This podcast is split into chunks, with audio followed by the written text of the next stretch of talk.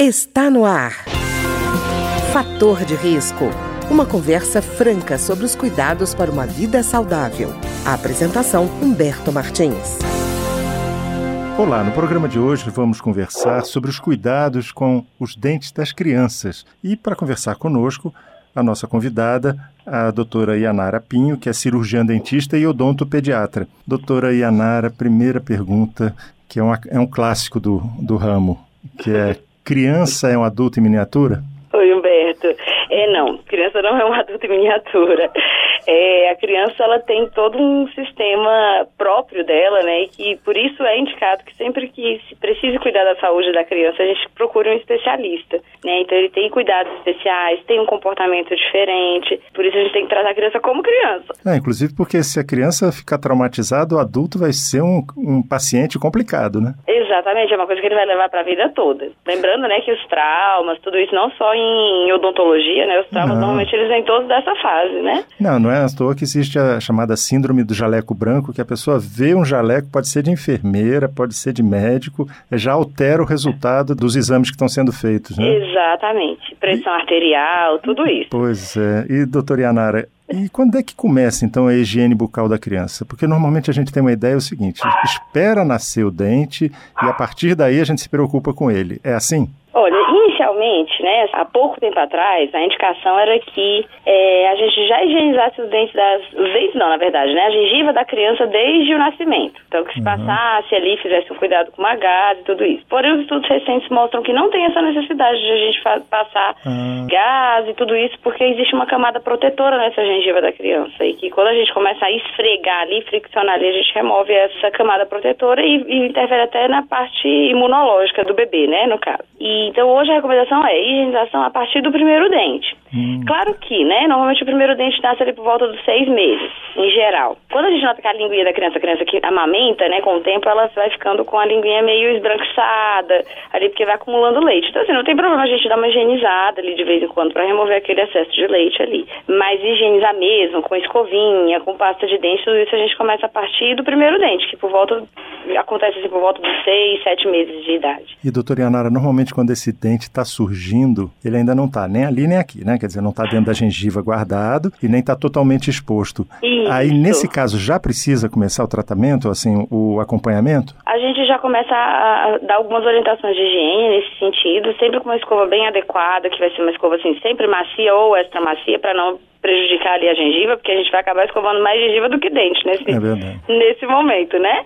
Então a gente sempre pede para começar com uma, uma escovinha bem macia mesmo, para fazer quase que uma massagem ali no local. Não tem necessidade e necessariamente de usar pasta de dente nesse momento, mas a gente tem uma função psicológica ali também muito bacana, que é a criança se adaptar a ser manipulado. Porque é o seguinte, a boquinha da criança ali, principalmente nos primeiros anos de vida, ali até mais ou menos o segundo aninho de vida, a boca da criança é, uma, é um lugar sensível para ela, no sentido psicológico porque uhum. ela tá passando pela fase oral. E essa fase oral é aquela fase que a criança põe tudo na boca, que uhum. baba bastante. E aí a nossa escova de dente, ali quando a gente vai higienizar, a criança encara como uma invasão. Uhum. É como se estivesse invadindo o espaço dela. É por isso que tanta criança dá trabalho para escovar quando é muito pequenininha. E, mas se a gente espera passar a fase oral, não tem mais dente, né? É verdade. Não, e, e, outra coisa, é quando está falando da higienização, às vezes as pessoas podem pensar assim, ah, não, eu pego a pasta que eu uso e passo é, no dentinho da criança. Não é bem assim, é? Assim. É um produto especial? Porque eu fico é, preocupado com relação ao flúor. Esse flúor Sim. que já tem na pasta do adulto pode ser usado na, no caso da criança? Olha, hoje o protocolo de uso de flúor para bebês, né, então a partir do primeiro dente, a gente já tem uma recomendação tanto da Sociedade de Pediatria quanto da Sociedade de Odontopediatria que se use pasta com flúor no bebê. Sim, ah, claro, a gente tem o efeito ruim, né, do flúor, que é a fluorose, que é o manchamento dos dentes permanentes e outras outras questões também, mas assim, é, a recomendação é o uso de pasta com flúor, mas a quantidade é, por exemplo, a criança está nos primeiros dentes, a gente vai usar meio grão de arroz cru, ou uhum. seja, é um cheiro de pasta, é uma um nadinha ali na escova. porque assim a gente consegue usar uma dose que consegue prevenir a doença de cárie e ao mesmo tempo a gente não traz transtornos em relação aos problemas que o flúor pode causar. Então tudo é a dose, né? É igual medicação, uhum. né? Então é o remédio e o veneno é só mudar a dose. É verdade. E, e com o flúor é exatamente a mesma coisa. Quer dizer, a fluorose é exatamente isso, é, é quando há um excesso de flúor, a injeção de flúor. Ah. Injeção de flúor, é. Ingestão, então, o flúor vai para exatamente, o flúor vai para a corrente sanguínea, né? Que a criança quando a criança ingere, que o que normalmente os bebês fazem. Então, eles ingerem a pasta de dente. Se tiver uma quantidade muito elevada, esse flúor vai para a corrente sanguínea e vai se depositar nos dentes que estão em formação. Então, é até importante dizer, né? Que a gente pensa em dente permanente, a gente só fala assim, ah, não, dente permanente vai formar quando estiver na época de nascer, 6 anos de idade, 7 anos de idade. Mas não. Se a gente fizer uma radiografia de uma boca de um bebê, a gente vai ver os dentes permanentes quase todos ali, na, já presentes, já em formação. Quer dizer, se a higiene não começar cedo, essa falta de higiene pode prejudicar o dente que ainda está para vir, né? Exatamente. A gente pegar uma cárie profunda ali, uma lesão de cárie profunda num dente de leite, ela pode alcançar o dente permanente. Ah, pois é. Doutora Yanara, a senhora falou uma coisa interessante. Cárie profunda. Se faz canal em dente de leite? Fazemos sim, Humberto. Assim, é. o dente é, o dente de leite tem uma estrutura muito parecida com o dente permanente. Ele tem uma raiz, ele tem aquela parte interna que a gente chama de polpa, né? Que é onde tem os nervos e os vasos. E se a bactéria, né, a bactéria da cárie alcançar ali essa região da polpa, a gente vai ter uma infecção. E essa infecção precisa ser tratada, porque ela realmente pode acometer a criança, inclusive em coisas mais sérias. Ela pode até alcançar ali, formar um abscesso e trazer um problema mais sério em termos de infecção para a criança. Quer dizer, mas de qualquer forma, doutor Yanara, o ideal é que se trate, não arranque o dente, né, que está com problema. O ideal é se tratar, porque esse dente, ele tem uma função ali, né? Uhum. Tem, na verdade, ele tem várias funções, né? Ele serve para mastigação, ele serve para estética, dependendo, principalmente quando é um dente anterior, ele é um dente que está no sorriso da criança. É, e outra função mais importante de todas, ele está guardando espaço para o dente permanente que vai vir quando chegar uhum. o momento certo. Quer dizer, a criança que tiver o dente arrancado fora do momento certo vai bagunçar a organização toda dos dentes vai na boca, né? bagunçar. né? Exatamente Exatamente. Se não for feito nada ali, um aparelho para manter o espaço, alguma coisa assim, é bem provável que essa criança depois vai ter que usar um. vai ter que fazer um tratamento ortodôntico para conseguir corrigir a bagunça que vai ficar ali. É, e, e, a gente está falando de tratamento ortodôntico e conversar com as mães, com os pais sobre mamadeira e chupeta. Como é que é essa conversa? Esses hábitos a gente chama de hábitos é, de sucção não nutritivos, né? Ou seja, eles são hábitos né? São hábitos que a criança tem. Até um certo momento da vida, ele não, não gera tanto transtorno. A gente considera esse momento até no máximo dois anos de idade. Né? Então, a chupeta, a mamadeira, a gente pode manter mais ou menos nesse período que não vai trazer tanto transtorno. Lembrando sempre que a criança tem uma tendência maior a ter hábitos nutritivos quando ela não tem uma boa amamentação no peito, né, de leite uhum. materno. O peito ele supre muito essa carência que a criança tem de sucção. Então a criança ela tem esse reflexo de sucção quando ela é muito bebezinha e muitas vezes ela não consegue suprir eh, essa necessidade que ela tem de sucção. E aí ela vai e desenvolve outros hábitos, o dedo, a chupeta, a mamadeira. Pois é, a gente tá falando do dedo da chupeta e fica sempre aquela escolha, né? Eu vejo muitos pais falando assim, bom, eu acho que é melhor chupeta porque dá para tirar o dedo não tem como tirar, mas na verdade esse hábito nos dois casos é, é prejudicial, né, a criança? É, ambos são prejudiciais. Agora sim, uma coisa é fato, realmente, quando a gente entra no processo de remoção do hábito, é bem mais tranquilo fazer a remoção do hábito da chupeta que do dedo, porque é. o dedo ele lembra muito o mamilo da mãe. Ele é quente, ele tem textura de pele, né? É. Então assim, ele é mais gostoso, digamos assim para criança. E o dedo é aquele negócio que não tem como a gente fazer, trocar é. por nada, né? Por um brinquedo, alguma coisa assim. E tá sempre acessível, né? Tá sempre à mão, literalmente. É. então daí, assim, quando a criança tá com algum desses hábitos, a gente tá tendo muita dificuldade de remover, por exemplo, o hábito do dedo, e a criança tá muito apegada com aquele dedo, às vezes a gente indica, claro, né, casos bem, bem específicos. Às vezes a gente indica fazer a substituição para chupeta para depois começar a remoção da chupeta. E às vezes bota até como se fosse uma gradezinha no céu da boca para dificultar o uso do dedo, não é? Isso, exatamente. A criança tem que estar um pouquinho maior para usar a grade. É. Então, quando aquele hábito está bem persistente, a criança já está ali com 3, 4, 5 anos. Tem até um caso engraçado, a gente tem um, uma, uma colega que hoje tem 30 anos e até hoje ela chupa o dedo. Então é aquele, aquela coisa que os pais falam, né? Eles falam assim, ah não, vou tirar agora que com o tempo ele vai largar sozinho. Não larga sozinho. Não. A gente tem que agir. É, vira uma muleta emocional, né? Exatamente. Então tá nervoso, tá ansioso, tá entediado, o dedinho vai direto pra boca, ou a chupeta, enfim, o hábito que a criança tenha. E, doutor Yanari, e fio dental? Criança pode usar fio dental? Eu digo assim, quando já tiver os dentes de leite? Isso, pode e deve. Deve. É, algumas crianças têm o arco, né, os dentes bem espaçados. Dentes espaçados. Nesses casos, não tem tanta necessidade de a gente usar o fio dental, porque a própria escova de dente vai conseguir limpar ali aquele espaço. Mas tem crianças que têm o arco unido, ou seja, os dentinhos são todos um, um coladinho no outro, hum. como se fosse uma marcada permanente, assim, de dentes permanentes. Aí, nesses casos, a escova não consegue limpar entre os dentes. Até um dado interessante, né, para crianças e adultos que têm os dentes unidos, é, se a gente só escova, a gente deixa de limpar 33% do dente. Poxa. Ou seja, né? É muita coisa, né? É muita coisa. É uma fábrica de bactérias que você deixa na boca, né?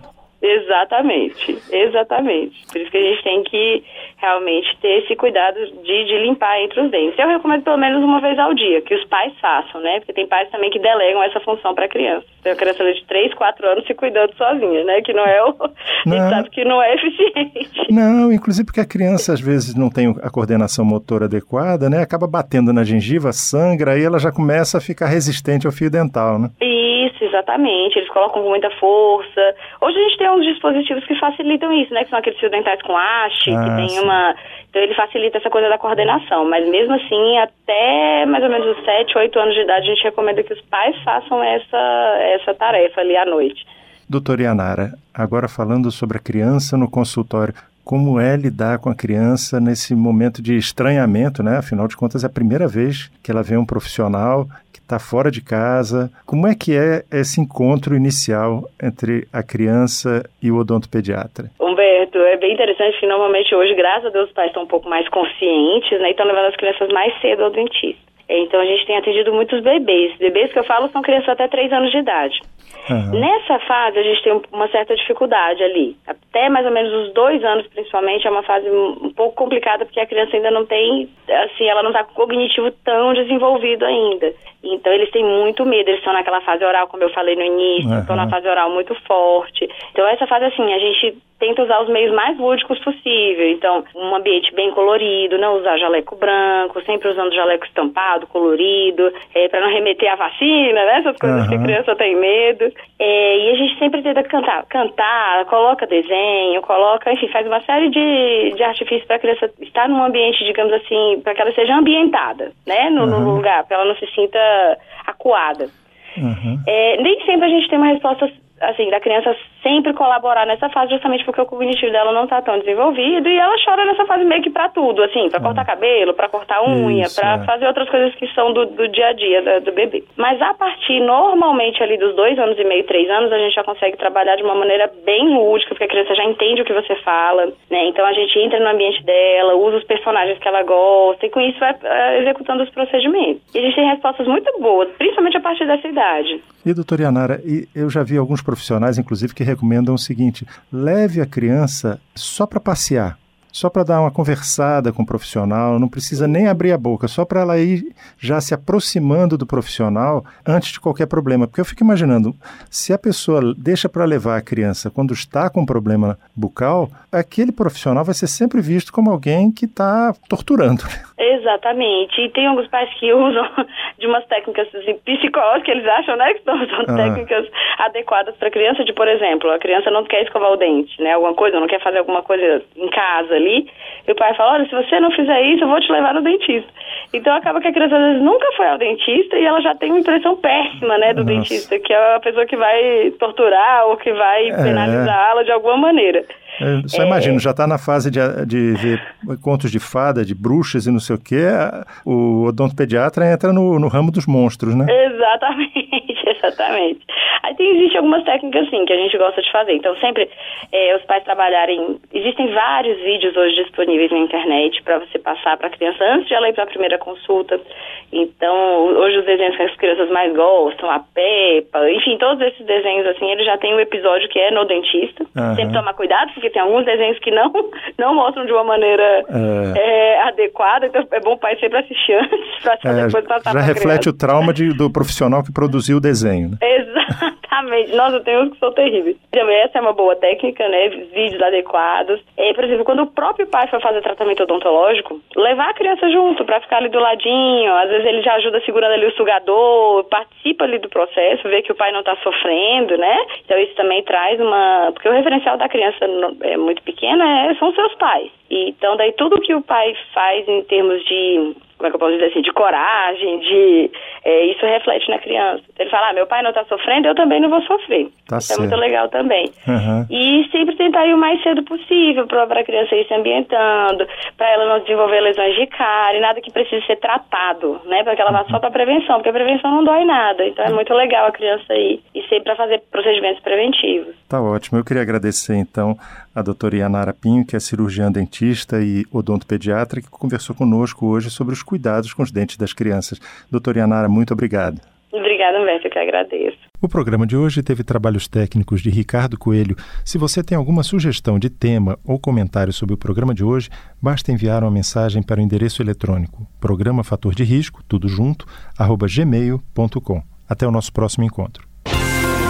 Fator de risco, um programa com dicas para melhorar a saúde. Uma produção da Rádio Câmara, transmitida por emissoras parceiras de todo o Brasil.